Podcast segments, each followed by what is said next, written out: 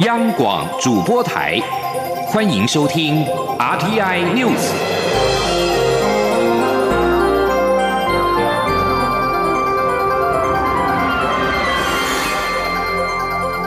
听众朋友您好，欢迎收听这节央广主播台提供给您的 RTI News，我是张顺祥。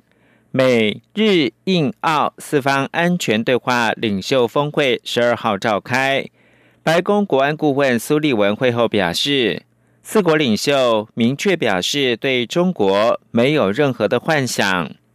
会谈也承诺将在二零二二年底前提供印太地区十亿剂 COVID-19 的疫苗。峰会之后发表联合声明，将成立疫情。关键技术、气候变迁等工作小组因应挑战，四国元首也预估年底前召开一次峰会。不过，声明并没有触及到中国议题。美国、日本、印度跟澳洲四方安全对话领袖视讯峰会十二号首度举行。美国总统拜登、日本首相菅义伟、澳洲总理莫里森。印度总理莫迪会后发表联合声明，苏利文随后也在白宫例行记者会说明会谈内容。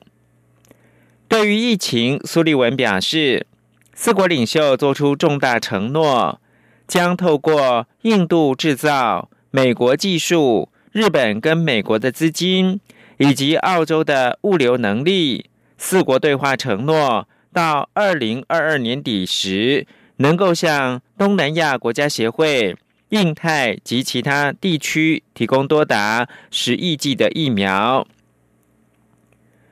媒体问到外交部长吴钊燮曾表示，希望与四方安全对话国家合作，美方是否将与不同国家合作，视为增加中国针对台湾的潜在成本？对此，苏立文澄清，四方对话并非军事同盟。而是作为一个集团以及其他国家在经济、科技、气候、安全等基本议题共同合作的机会。海域安全、人道救灾援助、区域军事合作、航行自由等都已经列入到议程。不光是领袖层级，工作层级接展。不过，对于台湾议题是否有在十二号的会谈当中提及，苏立文并没有答复。白宫在四方安全对话视讯峰会之后发表联合声明，根据声明的内容，在领袖层级方面，我们将在今年底举行一次面对面的峰会，针对中国全国人大。以两千八百九十五高票通过香港选举改制，进一步限缩港人的参政权。陆委会主委邱泰三十二号表示，人大修改香港选制，违反港人普选的方向跟承诺，也违背任何一个民主、自由、法治国家的选举制度。这也值得台湾人思考。中国所做的任何承诺是否值得信赖？请听央广记者刘玉秋的报道。中国全国人民代表大会日前通过修改香港选举制度的决定，共九条，设立多项选举的候选人审查制度，并重构特首选举委员会和立法会，以保证爱国者治港。对此，陆委会主委邱泰三十二号在立法院受访时表示，中国人大改变香港选制，严重违背先前的承诺，因为所谓的爱国者治港，显然是设定需经过思想审查，可能冲击。提到香港的言论自由，且选制的改变也显然违反原来港人普选的方向。那特别是呢，在有关于这个选举委员会呢的审查跟提名，才能够参选特首跟这个所谓的立法会的议员，这更加的违背呢任何一个民主、自由、法治国家的选举制度。对于中国修改港选制度是否会是台湾的借鉴？邱泰三说，中国对于香港所谓的一国两制，若完全都要由北京来设定政治框架，并做严格的思想审查，这将严重冲击中国所做的各项承诺，也值得国人思考中国所做的任何承诺是不是值得信赖。中央广播电台记者刘秋采访报道。中国十三届人大四次会议十一号表决通过修改香港选举制度，将设立香港特区候选人资格审查委员会，扩大选举委员会席次等等，掌控香港的选举。对此，前总统马英九十二号受访时表示，已故前中共领导人邓小平提出的一国两制构想。已经正式走入历史，宣告死亡。他感到非常的遗憾。而国民党主席江启臣对于中国没收香港选制感到遗憾，他并呼吁北京确保香港自由跟民主，才能够得到香港民心。重启核四公投将在八月登场。针对重启核四公投说明书当中表示，核四重启不需六年，只需要三年内做完热测试就可以商转。对此，经济部长王美花十二号表示，核四重启之后三年商转一定做不到，目前估算是七年加 N 年，纯工程面就要七年，未知数才是最大问题。三年绝对不可能。请听央广记者刘玉秋报道。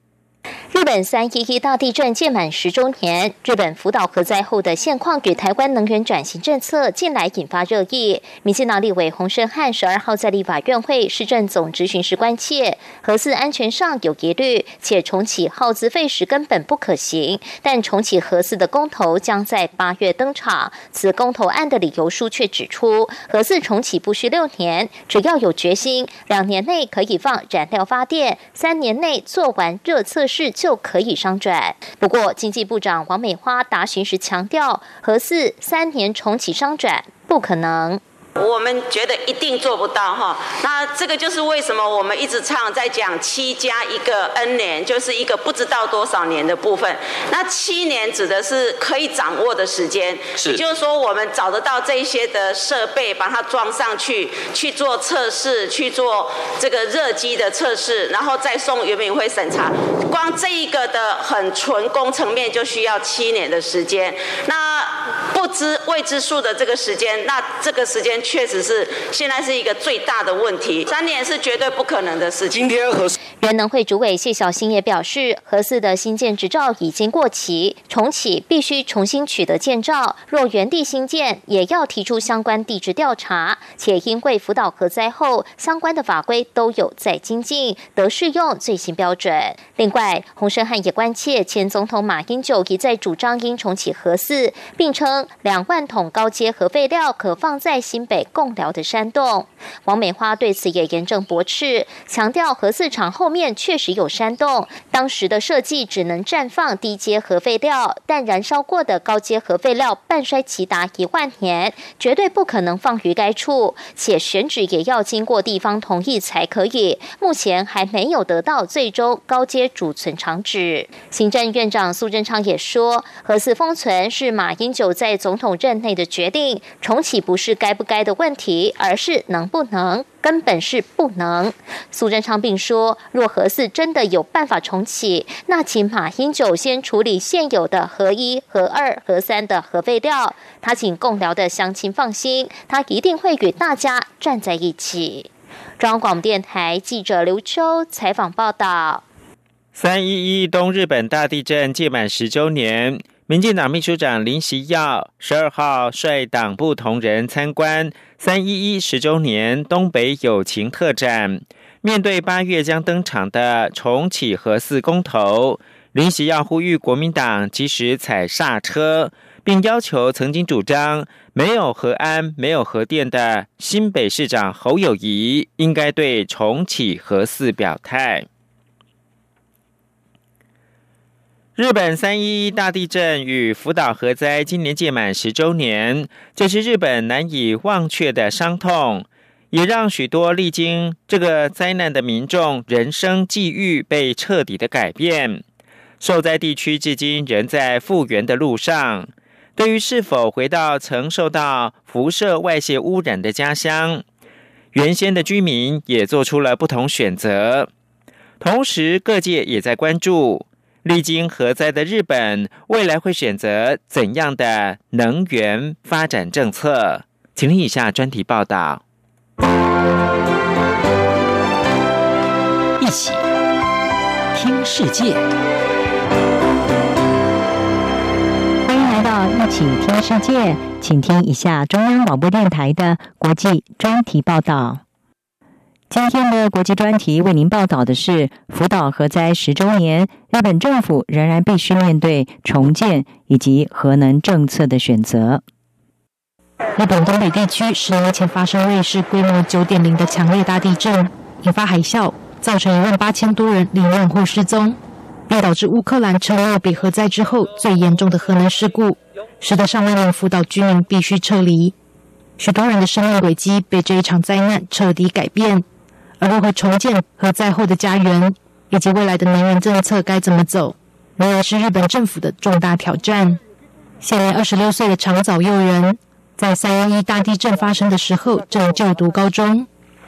在地震届满十周年之际，他回到充满伤痛记忆的家乡海边。即便十年的时间过去，这份伤痛依然鲜明。三一大地震后引发的海啸。在他家乡近海岸的一所小学，带走他弟弟的生命。爷爷奶奶也因为焦急的在路上等待弟弟的校车，同样遭到海啸吞噬。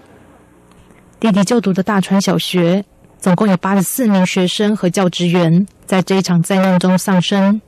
如今这一所小学的建筑体依旧紧塌，钢筋外露，空荡的校园在初春冰冷的海风中更显得冷清。灾难过后。长草诱人努力要回归正常生活，但是他身为幸存者的愧疚感却一直挥之不去。在三一一大地震的前两天，他曾经在当地海滩感受到一场规模七点三级的大地震，但之后却没有做出应对措施，他因此相当自责，觉得如果只想多做一点，或许可以避免许多伤害。长草佑人后来选择在家乡附近的一所大学就读灾难管理科系。现在已经是灾难准备工作的讲师，并长期投入灾难教育，教导民众怎么在类似的灾难发生之后采取紧急应对措施。他也不定期组织参访活动，参访在海啸中遭到摧毁的小学和社区，希望日本人能够记住这惨痛的一刻。有一块地方原本是可以让这所学校的孩子们撤离过去的，他们本来有时间这样做，但是却因为没有而丧生了。所以我希望这所学校能够成为我们从错误中学习的一个教训。在大地震和海啸，并导致福岛第一核电厂的核心熔毁事故。六座反应炉中有三座的核心熔毁。因此造成的辐射外泄污染，使得福岛县有百分之十二的面积被划入禁制区域，至少有十六万名当地居民自愿或遭强制撤离。日本政府在几年前针对除污完成的区域，陆续解除禁制令，并推行补贴政策，鼓励原先居民回到家乡重建家园。然而，是否返回家乡，这些居民有不同的考量。大房正和是选择回到家乡的其中一人。他在去年回到距离核电厂只有五点六公里的家乡，重建他祖父传给爸爸的鳗鱼料理餐馆。在浪江镇于二零一七年解除禁制令之后，大房正和和他的太太决定要回到家乡重开餐馆。尽管他们曾有过疑虑，而为了让这个已经传了两代的味道延续下去，他拆除了受辐射污染的墙壁。以及换掉所有设备。不过，目前他的邻居只有寥寥几户人家，社区的重建仍有漫漫长路。同时，不是每个居民都选择返回家乡。潜在的辐射污染以及对于政府除污过程的不信任，让许多前居民怀着恐惧。从家乡撤离之后，以东京为家的冈田爱，现在是四个小孩的妈妈。最大的儿子已经是国小一年级。在三一大地震当年，他正怀着第三个小孩。他表示，并不是他不愿回去，而是不能。身为母亲，他不愿意让他的小孩冒着暴露于核能辐射的风险。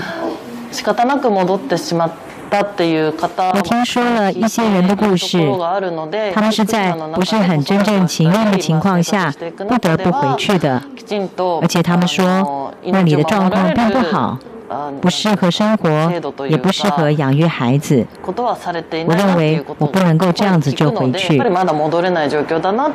福岛核灾之后，日本的反核声浪升高，大多数的核电厂在核灾之后停止商转。或朝着除役的目标迈进。不过，近年以来，日本政府想要重振核电，也让反核民众再度走上街头。上百名抗议民众在福岛核灾届满十周年之际，七日聚集在东京街头，要求政府加速落实核电厂除役。尽管面临反核声浪，日本政府仍然希望重振核能电力产业，这是因为菅义伟政府希望。能够减少对进口能源的依赖，以及协助他的政府在二零五零年之前达成碳综合的目标。日本政府的核能政策方向再度引起反核民众的大力反对，同时对核灾之后日本政府的应对方式，也一直让许多民众对政府的信任度极为低落。有抗议者质疑，政府一面想要借着二零二零东京奥运传达出福岛灾区复原和治愈的形象。却一面想要复苏核能产业，在类似灾难可能发生的威胁之下，持续运转的核电厂永远都是一颗未爆弹。我实在不觉得福岛人会相信奥运可以帮助他们重建。政府把这个想法强加给我们，说是重建奥运，还有福岛核电厂是处于控制之下，这不可能。我害怕这个地方会再有另外一次的灾难爆炸。环境组织绿色和平东亚办公室认为，日本应该要汲取核灾教训，减碳不是重新发展核能产业的借口，要达成碳中和目标，加速发展可再生能源才是解答。福岛核灾走过十个年头，民众希望政府和社会不能忘记这个惨痛教训。而日本政府要怎么获得国民信任，协助居民重建家园，同时顾及环保和安全，仍是一项巨大的挑战。英文编译张雅涵报道。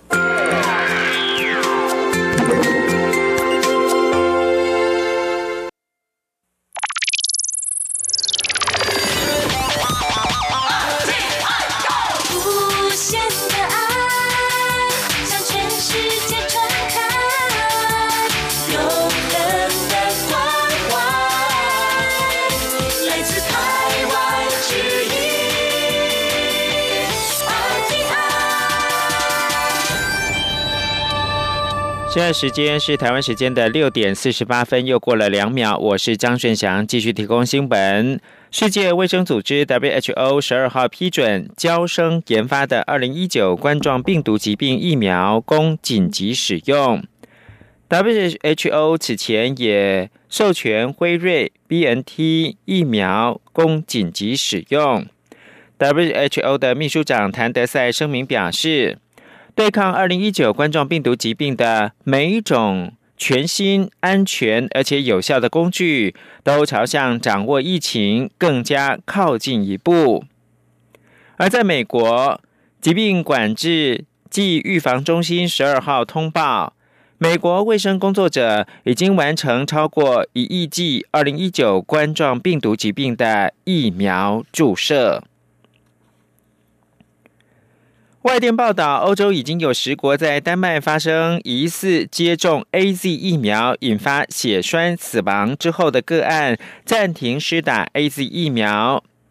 对此，中央流行疫情指挥中心医疗应变组的副组长罗伊军十二号表示，欧盟已经紧急的声明，引发血栓的案例低于背景值，接种 A Z 疫苗仍然是利大于弊。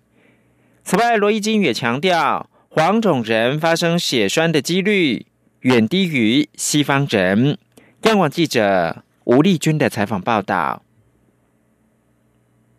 继奥地利之后，丹麦也发生数起疑似接种 A Z 疫苗引起的血栓事件，其中还有一人死亡，引发欧洲十个国家跟进丹麦暂停施打 A Z 疫苗十四天。对此，指挥中心医疗应变组副组长罗伊军十二号表示，欧洲药品局已紧急发出声明，指出丹麦此举是预防性措施，并。并无直接证据证明血栓是由疫苗引起，并强调目前已有五百万人接种 A Z 疫苗，出现三十例血栓事件，并未超过背景值，也就是几率并未高于一般大众未施打疫苗时发生的几率。罗伊军也说明，血栓就是血块，一般会因为感染或手术后不便移动。或因为吃药或癌症等疾病导致凝血功能较差，引起大腿深部静脉出现血块。若深部静脉的血块进入血管，再跑到肺部，也会引起肺部血栓，就是肺栓塞。只是黄种人发生血栓的几率远低于西方人的五到十倍。他说：“那这两类其实，在我们台湾不是很常听到。我们估计整体的发生率一年大概是万分之一点五九。不过在欧美国家，他们因为人种的关系，这个是我们黄种人跟西方人种不太一样的其中一个很教科书等级的一个常见的一个举例，就是说在发生血栓的几率上，西方人的几率是我们黄种人大概五到十倍，所以他们的发生率事实上可以到千分之一到二。也因此，罗伊军指出以。丹麦为例，目前丹麦已有十四万人接种 A Z 疫苗，以背景值千分之一到二来计算，这十四万人就算不打疫苗，一年也会有一百四十人到两百八十人发生血栓事件。若再除以五十二周，等于每星期三到六人出现血栓事件，都属正常。中央广播电台记者吴丽。君在台北采访报道。中央流行疫情指挥中心十二号也公布，国内新增六例的 COVID-19 境外移入确诊病例，分别是从美国按九八零，菲律宾有三例按九八一、九八四、九八五，法国是按九八二，以及英国按九八三入境。台湾统计到现在一共有九百八十四例确诊，其中八百六十八例是境外移入。确诊个案当中，十个人死亡，九百四十二人解除隔离，三十二人住院隔离当中。水情吃紧，为了替之后的经济用水源预做准备，行政院期盼能够加强移动式供水，作为工业区紧急供水之用。政务委员、行政院发言人罗秉成十二号表示，行政院长苏贞昌有意在投入经费，加强移动式供水的水工厂，以备不时之需。王维婷报道。中南部旱象严峻，经济部之前已经开放科学园区藻井取水。为了超前部署调度经济水源和紧急供水，行政院有意投入经费，加强移动式供水设备。行政院长苏贞昌十一号前往苗栗回收水资源中心视察时，对于移动式净水机组印象深刻，赞许净水机组就像是移动式的水工厂，应该推广应用。行政院发言人罗秉成十二号表示，中南部水情紧急，当有南北水源调度需求时，移动式供水设备就可派上用场。苏奎有意加强移动式供水设备，以利备源调度。罗秉成说：“那如果说这种南北的问题，就是调度了。嗯，那调度那个移动式的可能就有一点需要了。哦，你们如果昨天有去看现场，那个那个整个那个设备，哇，那个是庞然巨物，啊，欧力渗透那个货柜，它可以，比如说现在，比如北北部现在中南部需要了，有贵州或者有有些东南部水系岛的所在，那它就可以用再生水的方式去做处理。”罗秉成表示，行政院关注水情，苏奎不时会以电话或是临时召开会议，邀集跨部会官员滚动式讨论应应对策。他表示，目前由经济部负责第一线应变与调度，如有困难，苏贞昌也会协调处理。中央广播电台记者王维婷采访报道。外界担忧水情吃紧，恐怕会危及到台湾的半导体跟晶片的产业。行政院长苏贞昌十二号表示，政府已经超前部署，三年前启动早井抗旱区域引水的连通管线也加速完成，已经有相当程度减轻旱象。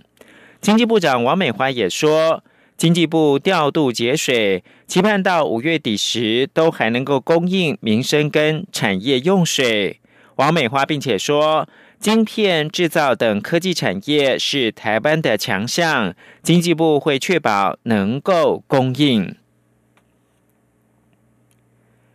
由世界青少年发明展国际秘书处主办的世界青少年发明展，去年即使是首度改采线上方式比赛，台湾学子依旧表现亮眼，一共豪取二十八面金牌，占四十七面总金牌数的六成。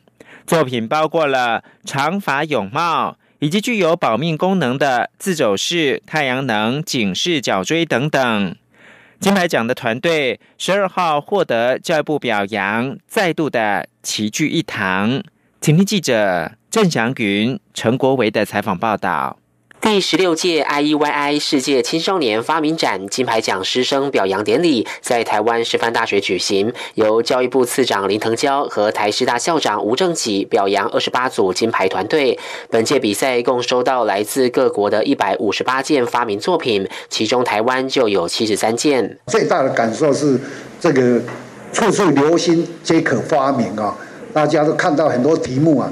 我都很 surprise，哎，大家会想出这样的题目出来。那我觉得这一次非常欣慰哦，我们所获得的金牌数占总金牌数百分之六十，也就是五分之三的金牌是由我们台湾来获得。好，这个是非常历年来来说的话是非常高的。金牌团队在现场展示发明作品，有把手消毒器、多功能萨克斯风保护套，以及避免乐谱本子反光的谱本支撑架，还有经过三代改良，方便长头发的人在游泳时收纳头发的长发泳帽。这是第一代的作品，但是法东在侧缝先会开开的比较不美观，所以我们第二代往中间移动，然后让它可以比较好戴。但是我们用设计的太高点，所以不可能会绑在正。上面，然后，所以我们往下了微调三公分，这是第三代作品。